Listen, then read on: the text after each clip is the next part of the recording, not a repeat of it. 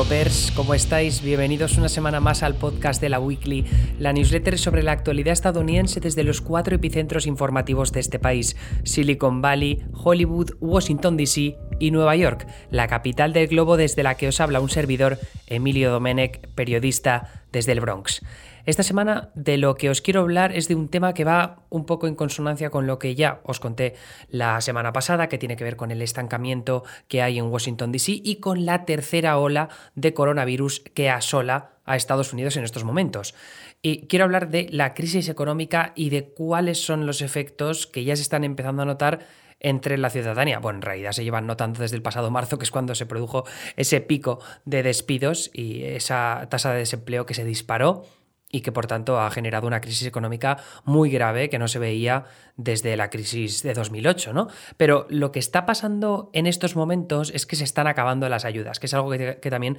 he repetido en varias ocasiones a lo largo de, de los últimos meses conforme se ha se han estancado las negociaciones en Washington, D.C. ¿A qué me refiero con las negociaciones? Bueno, el pasado marzo se aprobó la llamada CARES Act, que es mm, la ley que aprobaron los demócratas y los republicanos con el beneplácito de Trump para dar, o para meter, más bien dicho, para inyectar en la economía estadounidense más de 2 billones de dólares, que era una barbaridad de dinero y que se iba a distribuir y se distribuyó, de hecho, de formas muy diferentes. Por ejemplo, cheques de 1.200 dólares para aquellos individuos en Estados Unidos que hubieran ganado menos de 100.000 dólares en el año anterior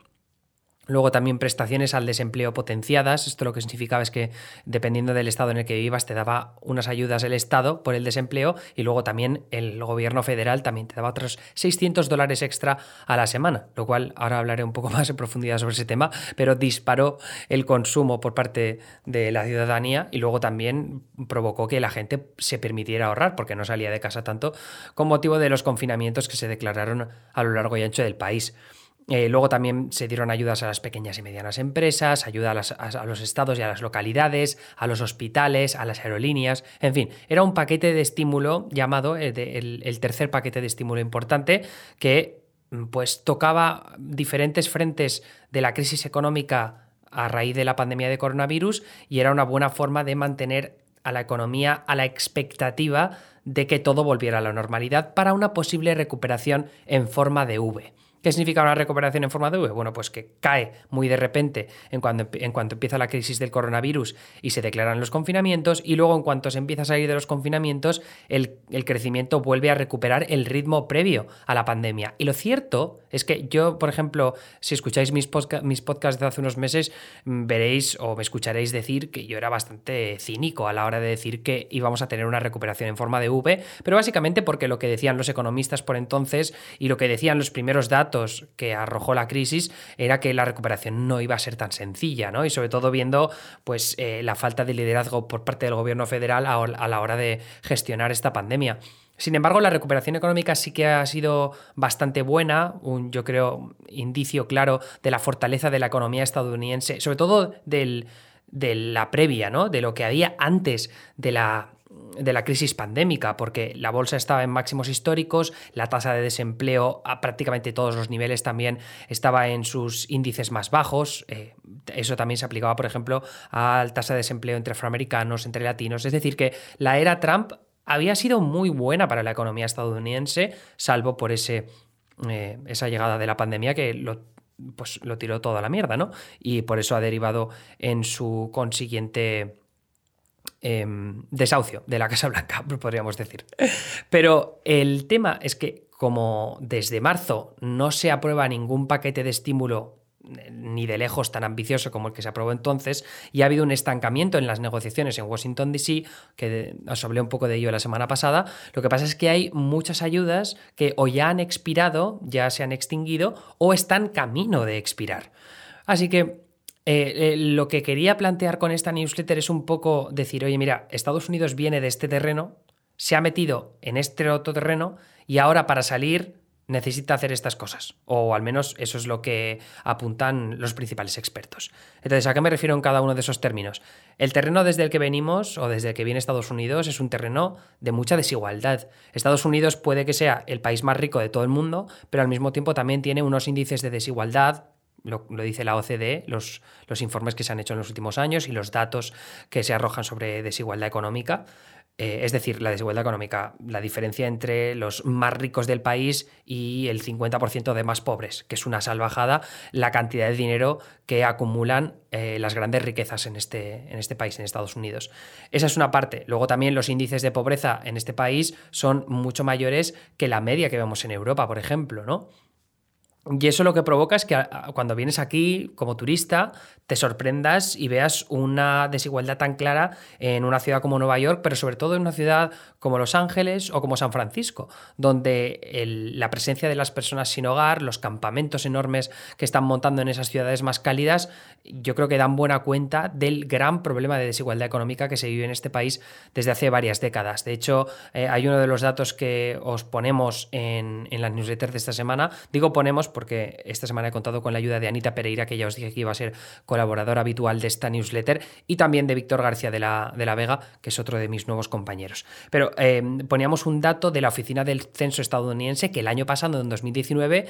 mm, vio que eh, había el mayor índice de desigualdad económica en Estados Unidos desde hace cinco décadas, que fue precisamente hace cinco décadas cuando empezaron a recopilar em, ese tipo de información. Así que yo creo que eso es un poco el resumen de la situación tan complicada eh, con la que Estados Unidos entraba en esta crisis. ¿Qué es lo que pasa? Que tienes una crisis pandémica que lo que hace es afectar principalmente a las clases más bajas, además a varios niveles diferentes. En esta newsletter os estamos hablando principalmente del factor económico, ¿no? de la pobreza que en general afecta más a las minorías como la hispana o como los afroamericanos, pero es que además son esas minorías las que luego también perdieron empleo en números mucho más desproporcionados conforme empezó la crisis pandémica, porque en general eh, son ellos los que trabajan más en, el sector de servicios, ¿no? en tiendas, por ejemplo, como dependientes, en restaurantes, camareros, cocineros. Así que al final ese tramo inicial de la pandemia fue un varapalo tremendo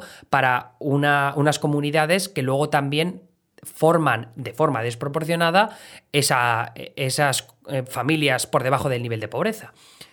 Esto además tiene implicaciones enormes también a nivel de salud o a nivel educativo, ¿no? Porque también son las familias más pobres las que tienen menos posibilidades de dejar a sus hijos con familiares o de dejar, por ejemplo, a una niñera en casa que se encargue de ellos. Y cuando cierran los colegios, pues esto, esto supone un problema más grande. Pasa lo mismo, por ejemplo, con el coronavirus. Les afecta también de forma más desproporcionada a los latinos y a los afroamericanos porque ellos tienen patologías previas, hipertensión, diabetes, que esto además es una consecuencia de la nutrición, porque al fin y al cabo, si tú tienes menos dinero, entonces tienes acceso a, eh, a una alimentación menos sana y eso tiene sus consecuencias en tu salud en el largo plazo. ¿Qué pasa? Que si luego tienes patologías previas, también tienes un acceso peor a los servicios sanitarios porque los seguros médicos privados se pueden encarecer. Es verdad que ahora hay unas protecciones establecidas para las patologías previas, pero eso no significa que no haya una clase media, una clase media baja que no tiene acceso a programas públicos, por ejemplo, de sanidad, como es Medicaid, porque no son lo suficientemente pobres, pero tampoco son lo suficientemente ricos como para permitirse seguros médicos Mm, privados decentes que les cubran el suficiente número de cosas. Luego de repente tienen un cáncer, tienen hipertensión, diabetes, tienen que tratarlo, tienen que pagarse la insulina y es que no les da la puñetera vida. Entonces, ya digo que eh, Estados Unidos entraba en esta crisis, es cierto, con una tasa de desempleo bajísima, eh, especialmente también en, comunidades como la hispana o como la afroamericana, que eso es súper positivo, pero también desde hace años con un estancamiento de los salarios y con una desigualdad cada vez más creciente. Así que si empezamos la crisis, eh, los, sectores que más se ven afectados son sobre todo los de los servicios, al final esa desigualdad económica se acrecienta. Y cuando ves que la bolsa va disparada, que ha recuperado ya los niveles que tenía prepandémicos, eso significa que al final la clase inversora es la que más se beneficia de esta mejora de la, de la crisis económica. Sin embargo, la otra recuperación que está en un segundo plano y que tiene que ver con los ciudadanos más de a pie, que ahora se enfrentan a esta tercera ola del coronavirus, que podría desencadenar nuevos confinamientos, pues son ellos los que se llevan los palos más grandes. No solo eso, y aquí es ya el, tema principal que tocamos en esta newsletter, que es que eh, todos esos ciudadanos más de a pie, todas esas clases más bajas que están en la parte baja de, la cadena alimenticia, podríamos decir, son los que ahora se enfrentan a los desahucios, millones de ellos, a tener que volver a, pagar los plazos de sus deudas estudiantiles y de los intereses que vienen con ellas. También se enfrentan a que dejen de cobrar las prestaciones al desempleo que llevan cobrando a lo largo de las últimas semanas, simplemente porque se acaban los plazos. ¿no? Las, prestaciones al desempleo estaban las de emergencia que habían puesto con motivo de, la crisis, ¿no? que se aprobó en el Capitolio con la ayuda de Trump, pero esas prestaciones al desempleo tienen un límite de 21 semanas, me parece, depende también del Estado, porque están las ayudas, las ayudas estatales que van en paralelo. Pero esas ayudas, como digo, eh, también se terminan. Eh, este tipo de, de prestaciones o de ayudas por parte del gobierno federal se están extinguiendo y por tanto dejan a todas estas familias al borde del precipicio. Así que nos enfrentamos a un cambio de año en el que, como digo, eh, todo este tipo de la moratoria de los desahucios, la congelación de los pagos de las deudas estudiantiles y la expiración de esas eh, prestaciones al desempleo de la que os hablaba, estoy sin sin olvidarme de las ayudas que todavía necesitan las aerolíneas para sobrevivir, de las ayudas que siguen necesitando restaurantes y pequeños negocios que no, se, no van a poder estar abiertos en las próximas semanas simplemente porque no les da la vida. Yo tengo un restaurante justo al lado de casa, justo abajo, que tiene una terraza preciosa, por, eh, cierto, y, es una como cervecería, tienen cervezas de todos los gustos y colores. Pero el otro día publicaron una cosa en Instagram diciendo, oye, mira, en este invierno, como sabemos que va a haber otro confinamiento, no está seguro en Nueva York, pero parece que nos abocamos a eso porque los repuntes están siendo de nuevo bastante graves, pero dicen, mira, vamos a dejarlo cerrado porque no, nos lo podemos permitir, no tenemos dinero pues para, yo qué sé, pagar los calefactores o para eh, que, haya suficiente gente en la terraza, que es al aire libre y aquí en, invierno hace un frío que te cagas, no podemos mantener el restaurante así. Así que lo que vamos a hacer es chapar y luego ya en la primavera, cuando venga la vacuna y cuando venga el buen tiempo y podamos tener más mesas en el exterior, pues ya volveremos. Entonces, esto es otro, otro, de los problemas eh, que transcurren en paralelo. Pero volviendo a lo que son los millones de estadounidenses que se enfrentan al precipicio, pues a mí me parece lo más importante eso, ¿no? Que hay, me parece que son 12 millones de personas, de adultos en Estados Unidos que tienen eh, esos desahucios o esos juicios hipotecarios a la vuelta de la esquina, y esto es conforme eh, sea 1 de enero. Luego también con lo de las deudas estudiantiles, hay más de 36 o 37 millones de personas que no han pagado un solo plazo de sus deudas estudiantiles en los últimos meses y que van a tener que empezar a pagar de nuevo en enero. Eso implica que hay mucha gente que, por ejemplo, ahora está en desempleo. No, porque las deudas estudiantiles no significa que estemos hablando todavía de estudiantes. Aquí en Estados Unidos, la cultura de las deudas estudiantiles significa que luego has terminado la carrera hace 10 años y vas a tener que seguir pagando tu deuda durante mucho más tiempo, ¿vale? Pero esto lo que implica es que hay 30 pues 36, 37 millones de personas que van a tener que retomar sus pagos, igual han perdido su empleo y llevan cuatro meses o más sin, sin cobrar eh, nada, solo prestaciones al desempleo. Pero si también se han agotado esas ayudas al desempleo, ¿cómo van a empezar a pagar la, deuda estudiantil? Al final van a tener que acumular deuda se van a meter en un problema que te cagas y ahí es cuando eh, se, acrecientan otros problemas, la salud mental, eh, la drogadicción, el alcoholismo. El tema del consumo de drogas ha aumentado a lo largo de esta pandemia, que veníamos de una crisis de los opioides durísima en, los, las últimas dos décadas, pero sobre todo en la última década con la presencia del fentanilo, que es este que es un aniquilador de, comunidades, y, ahora ha aumentado también a lo largo de esta pandemia. No hay datos eh, eh, como absolutos de todo lo que ha pasado a lo largo de los últimos meses, todavía falta por concretarse, faltan por concretarse estudios al respecto, pero los primeros indicios marcan que todo pinta bastante, bastante mal. Entonces, em, ya digo que estamos en una situación en la que como no se llega a un acuerdo en Washington, D.C., están dejando en la intemperie a millones y millones de personas, ya hablo de decenas de millones de ellas, que teniendo en cuenta que estamos hablando de un país de más de 320, pues dejarte a unas cuantas decenas de millones es una, es una locura, ¿no? Y una responsabilidad política tremenda. Pero claro, también estamos en ese momento tan delicado de, pues, eh, los políticos congresistas y senadores que están a punto de terminar su mandato constitucional y no hay un nuevo mandato que no empieza hasta primeros de enero, y sobre todo un presidente en la Casa Blanca, que sí que es cierto que ha dicho que está dispuesto a firmar nuevas ayudas, pero que está más centrado, pues principalmente en jugar al golf y en, acusar de fraude a todos los estados posibles, incluso aquellos gobernados por republicanos. Eh, entonces, depende más de lo que quieran negociar en la Cámara de Representantes y en el Senado. Parece que este martes sí que ha habido movimiento en Washington, D.C. Eh, ha habido un grupo de senadores mm, demócratas y republicanos con ayuda de algunos congresistas demócratas y republicanos que podrían estar sacando algo adelante, pero aquí falta que veamos a los líderes de los dos partidos, Mitch McConnell por parte de los senadores republicanos y Nancy Pelosi y Chuck Schumer por parte de los demócratas, para ver si llegan a un acuerdo y se comprometen a pasar algún tipo de medida legislativa, un nuevo paquete de estímulo que pues yo creo que la moratoria de los desahucios que la amplíen es quizá lo más importante, ¿no?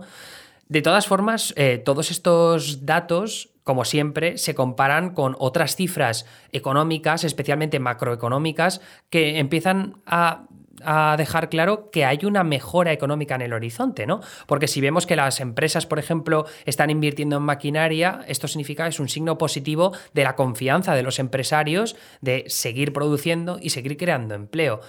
Eh, también hay signos positivos porque eh, se están comprando más casas que nunca, aunque es cierto también que la gente que está comprando casas en general suelen ser gente que han podido conservar sus empleos, que han podido ahorrar más dinero, eh, porque pueden trabajar desde casa, ¿no? Al fin y al cabo estamos hablando más pues, de abogados, de trabajos administrativos, no tanto de esos trabajos de servicios de los que os hablaba antes y que generalmente afectan a afroamericanos y a hispanos, que es gente pues, que está trabajando en cruceros, por ejemplo, ahora que los cruceros están todos parados, gente que trabaja en las aerolíneas, en los aeropuertos, en, los hoteles,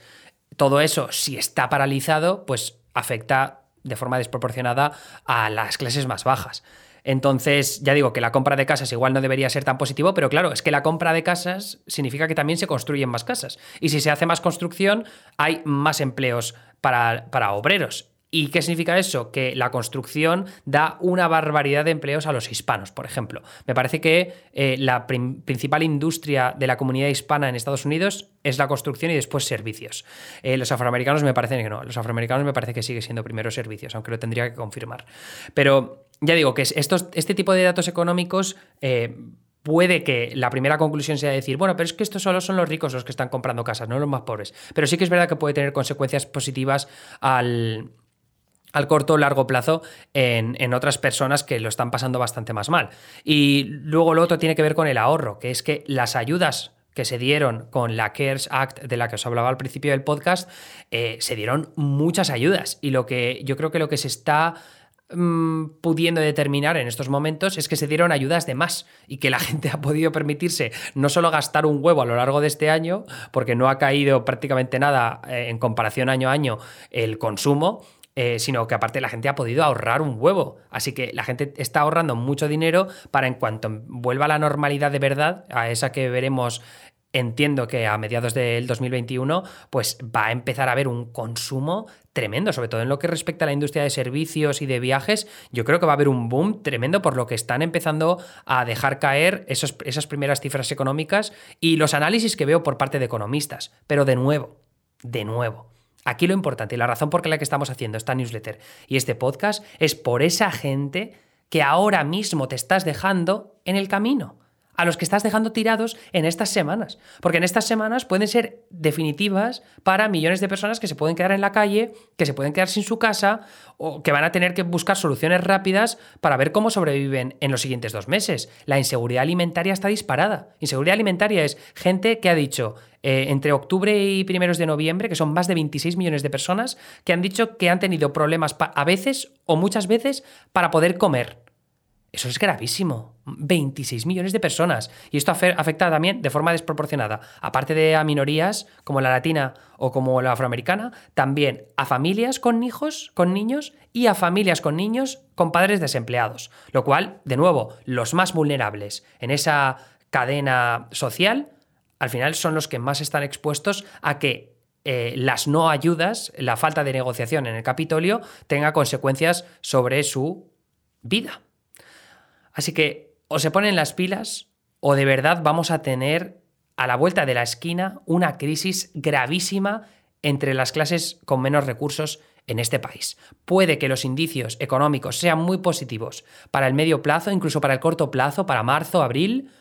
no sé si eso se puede considerar corto plazo, puede que haya indicios de que las cosas van a mejorar mucho y muy rápido y de verdad que la recuperación económica ha sido bastante positiva en Estados Unidos, pero teniendo una tercera ola, que siguen muriendo más de 2.000 personas cada día,